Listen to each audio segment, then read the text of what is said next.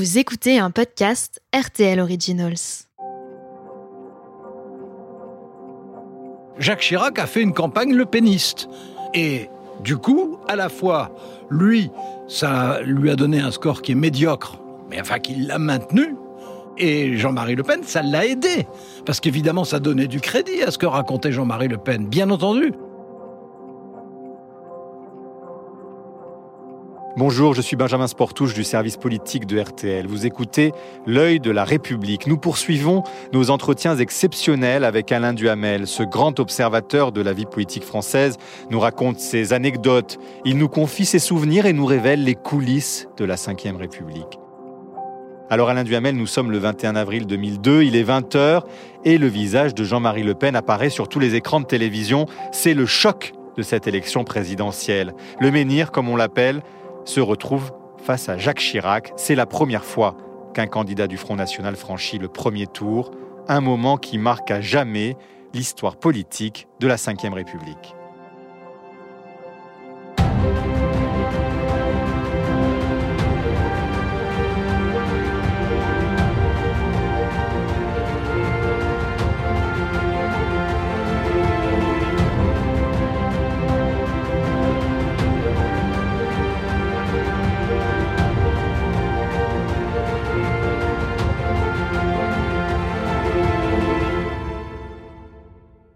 Françaises, Français, mes chers compatriotes de France et d'outre-mer, mon premier mouvement est de gratitude à l'égard de toutes celles et de tous ceux qui viennent ce soir de faire naître un grand espoir en France. Votre réaction, la première réaction d'Alain Duhamel quand vous apprenez ce chiffre, c'est quoi qui domine? C'était une fureur noire. D'abord contre Jean-Marie Le Pen, il faut dire les choses. J'ai pensé que c'était une erreur de la part des Français. Mais simplement, en démocratie, on a le droit de faire des erreurs. Et les citoyens ont le droit de se tromper. Mais j'ai quand même compris tout de suite que c'était euh, un vote de colère. Et Pas d'adhésion. Il y a une adhésion d'une minorité. Mais vous savez, euh, euh, le Front National, il s'est enraciné progressivement. Au départ, ça a été vraiment de la protestation puis c'est devenu l'incarnation de quelque chose d'autre. Et aujourd'hui, moi, je considère qu'ils sont sur le paysage politique ceux qui sont les mieux enracinés, de tous. Pourquoi est-ce que Jean-Marie Le Pen est arrivé là? Parce qu'il a du talent, ça, on ne peut pas le lui reprocher. Et en plus qu'il est bon en campagne. Hors campagne, il n'existe pas. En campagne, il est très bon. C'est d'ailleurs, euh, de ce point de vue, héréditaire. Donc il y avait euh, Jean-Marie Le Pen. Mais il y a surtout les stratégies de ses concurrents. Comment est-ce que Jacques Chirac est arrivé à s'en tirer dans cette élection? Alors que pendant longtemps, il n'a pas été populaire du tout. À l'époque, il était conspué. Jacques Chirac avait commencé sa campagne pour la fête du 14 juillet 2001 en attaquant bille en tête Lionel Jospin sur le thème de l'insécurité. Et il faut dire que la succession de faits divers crapuleux de juillet 2001 jusqu'à mai 2002 a été à la fois impressionnante, c'était le résultat d'un hasard, mais mm. impressionnante, mais surtout mis en scène avec une obsession par les grandes chaînes de télévision, à commencer mm. par TF1. Il s'en est tiré en faisant du Front National, c'est-à-dire en organisant toute sa campagne sur l'immigration et l'insécurité. Jacques Chirac a fait une campagne le péniste. Et du coup, à la fois, lui, ça lui a donné un score qui est médiocre mais enfin qu'il l'a maintenu. Et Jean-Marie Le Pen, ça l'a aidé. Parce qu'évidemment, ça donnait du crédit à ce que racontait Jean-Marie Le Pen, bien entendu.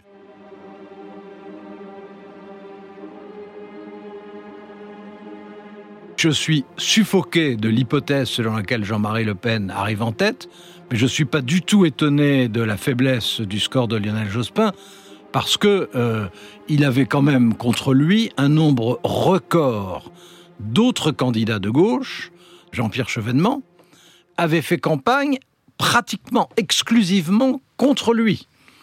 Autrement dit, son camp essayait de l'accabler. Et cette dispersion, cet éparpillement, c'était plus que de l'entêtement, c'était plus que de l'hostilité, c'était une sorte de règlement de compte en campagne présidentielle. Franchement, c'est ce qui l'a fait battre, de même que la présence de Madame Taubira, qui, en, l'occurrence pour les radicaux de gauche, euh, qui est une femme qui a beaucoup de talent, mais ça, on s'en est aperçu après la campagne. Mm. Pendant la campagne, on ne peut pas dire qu'elle ait fait de choses géniales. Mais surtout, elle n'avait aucun message spécifique. Donc, euh, voilà. Deux ans de présidence infidèle, cinq ans de présidence passive font sept ans de présidence contestée.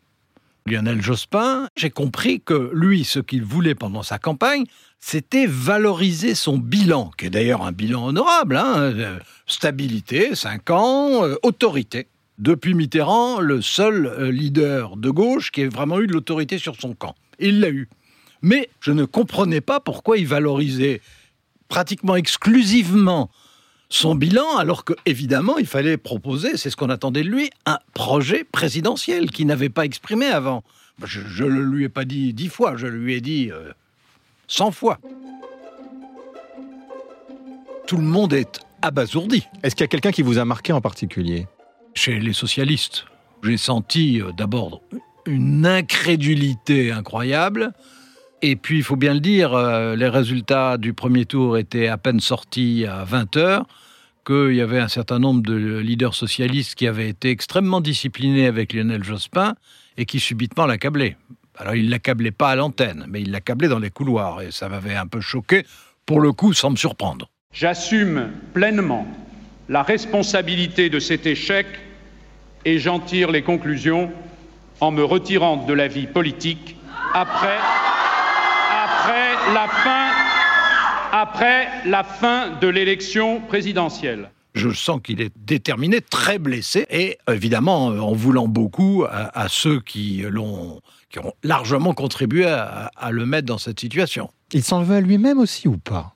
Oui, il s'en veut à lui-même. Enfin, j'ai, j'ai le sentiment qu'il en veut surtout à Jean-Pierre Chevènement et à un moindre degré à Christiane Taubira.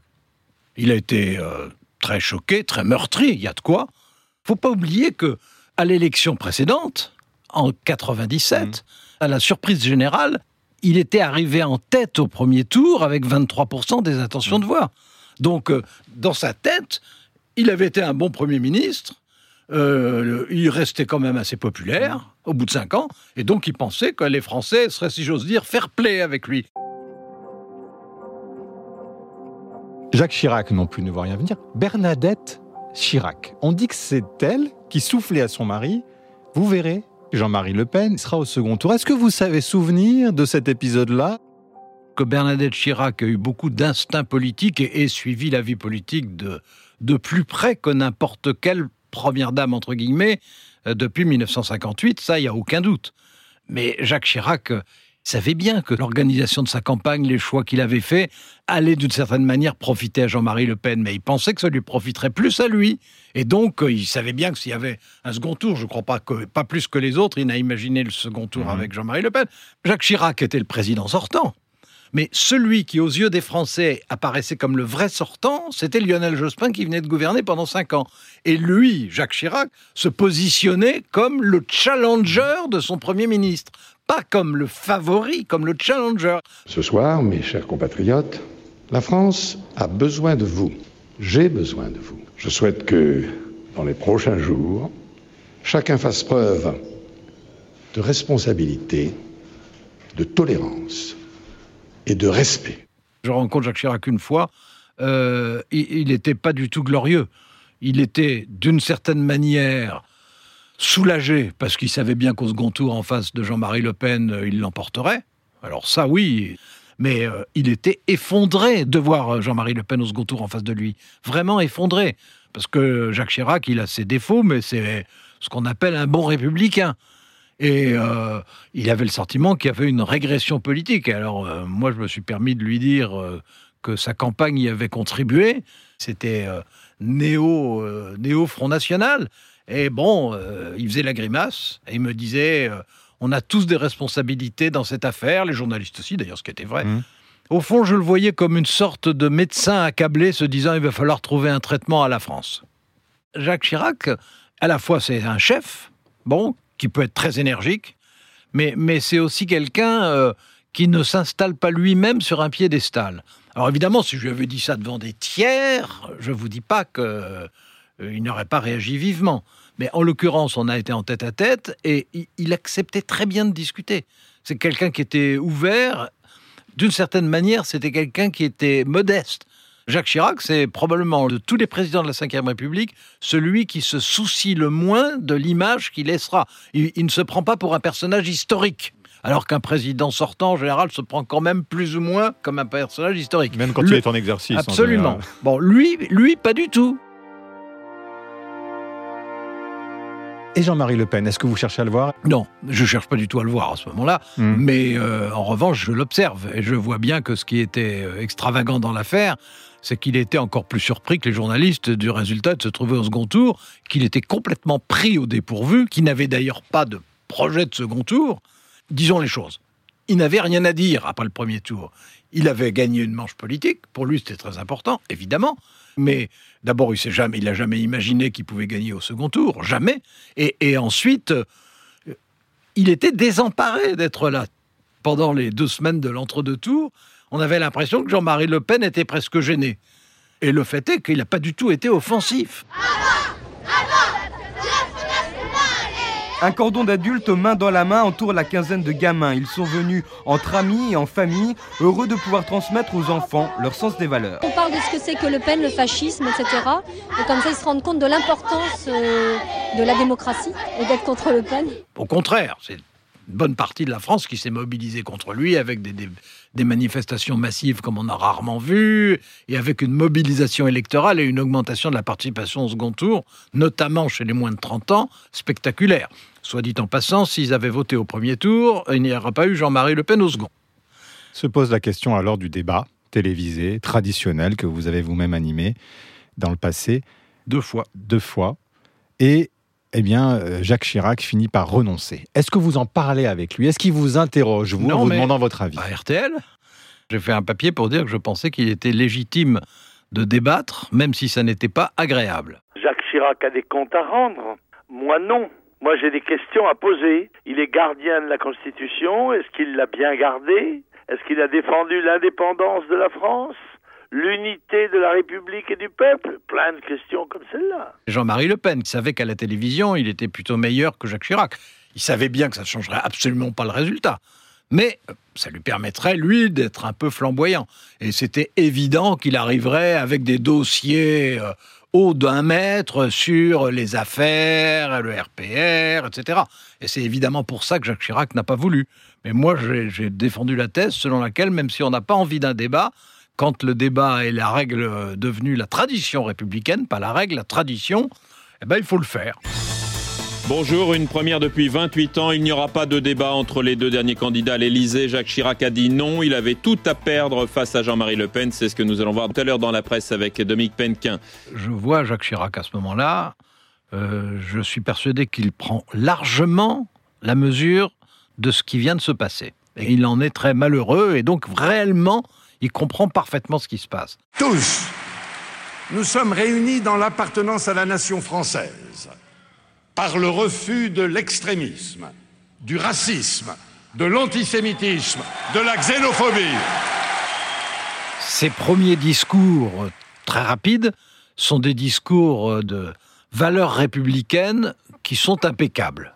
Et puis dans ces cas-là, son, son côté un peu militaire, d'expression, etc., c'est très bien. Ce qui m'a navré, qui d'ailleurs m'a fait le critiquer beaucoup par la suite, c'est qu'il n'en a pas tiré après les conséquences pratiques. J'attendais une politique beaucoup plus dynamique, originale, pour essayer d'y répondre, et notamment de répondre aux catégories populaires qui avaient voté en faveur de Jean-Marie Le Pen. Moi, j'attendais une politique hardie. Après un résultat de ce genre, résultat, il s'est assoupi. Pour moi, il a laissé passer une occasion historique de répondre au Front National. Il n'avait pas donné de consigne de vote depuis son élimination surprise au premier tour de la présidentielle dimanche dernier. Ce soir, Lionel Jospin a pris position, mais du bout des lèvres. Il l'a fait en tout début de soirée, Marie-Bénédicte Allaire. Lionel Jospin est sorti de son silence peu avant 19h ce soir. Ceux qui souhaitaient qu'il appelle explicitement à voter Jacques Chirac le 5 mai seront déçus, car il demande aux Français d'exprimer leur refus de l'extrême droite et du danger qu'elle représente, mais il ne cite pas le nom de son adversaire du premier tour. Il souligne même qu'il est sans sans illusion sur le choix qui se présente à ses concitoyens le 5 mai. Alors Lionel Jospin n'appelle pas à voter tout de suite pour euh, Jacques Chirac. Ça prend un certain temps. Il était euh, amer, En même temps, il pensait qu'il était digne. Dans son, dans son esprit, c'est très important de conserver sa dignité. C'est vrai qu'il l'était. Mais enfin, moi, ce que je dis, c'est que quand on était quelqu'un qui avait euh, des exigences morales et qui avait une certaine stature euh, éthique, euh, dans ces cas-là, il n'y avait pas hésité, même si c'était désagréable, il devait absolument appeler à voter pour Jacques Chirac. Pour moi, ça allait de soi. Mais ça vous a un peu déçu qu'ils prennent tout ce temps-là? Oh oui, ça m'a un peu déçu. mais en même temps, humainement, c'était un peu compréhensible aussi. Hmm. Mais ça n'a pas été à son avantage. Hein. Les, gens, y compris au Parti socialiste, lui en ont voulu de ça. Mm. En prenant position parmi les derniers mm. Pour appeler à voter en faveur de Jacques Chirac, d'une certaine façon, euh, il quittait le premier rang des socialistes. La qualification de Jean-Marie Le Pen pour le second tour, c'est ce qui a transformé euh, le Front National, qui était regardé comme un mouvement puissant, mais peut-être le résultat de circonstances, comme brusquement euh, un mouvement enraciné. Et quand même, à cette occasion, il y a un tas de sondages, et quand je dis sondage, je ne veux pas dire intention de voix, mais euh, qui, permettent de regarder euh, de près chaque région, chaque mm. tranche d'âge, chaque classe sociale, etc. Et on s'est aperçu quand même à cette occasion qu'il y avait une bonne partie de l'électorat populaire qui maintenant choisissait vraiment le Front National. Et ça a été 2002, euh, ça a été un grand révélateur de ce point de vue. Après la qualification pour le second tour de Jean-Marie Le Pen, on s'est dit que le Front National n'était pas un mouvement de révolte ou de rébellion provisoire, mais que c'était une force de fond dangereuse qui s'installait. Est-ce qu'il y a une naïveté collective à laquelle vous avez pu contribuer aussi vous-même? Mais bien sûr, bien sûr qu'il y a eu de la naïveté et qu'il y a eu, mais comme toujours, et ça s'est répété si on le veut avec les Gilets jaunes, euh, au départ, on a du mal à mesurer l'indignation, le rejet, la colère, la frustration, le ressentiment des catégories populaires. C'est vrai. C'est vrai qu'on sous-estime toujours. Et que ça retombe sur le nez du fonctionnement de la République euh, peut-être tous les dix ans.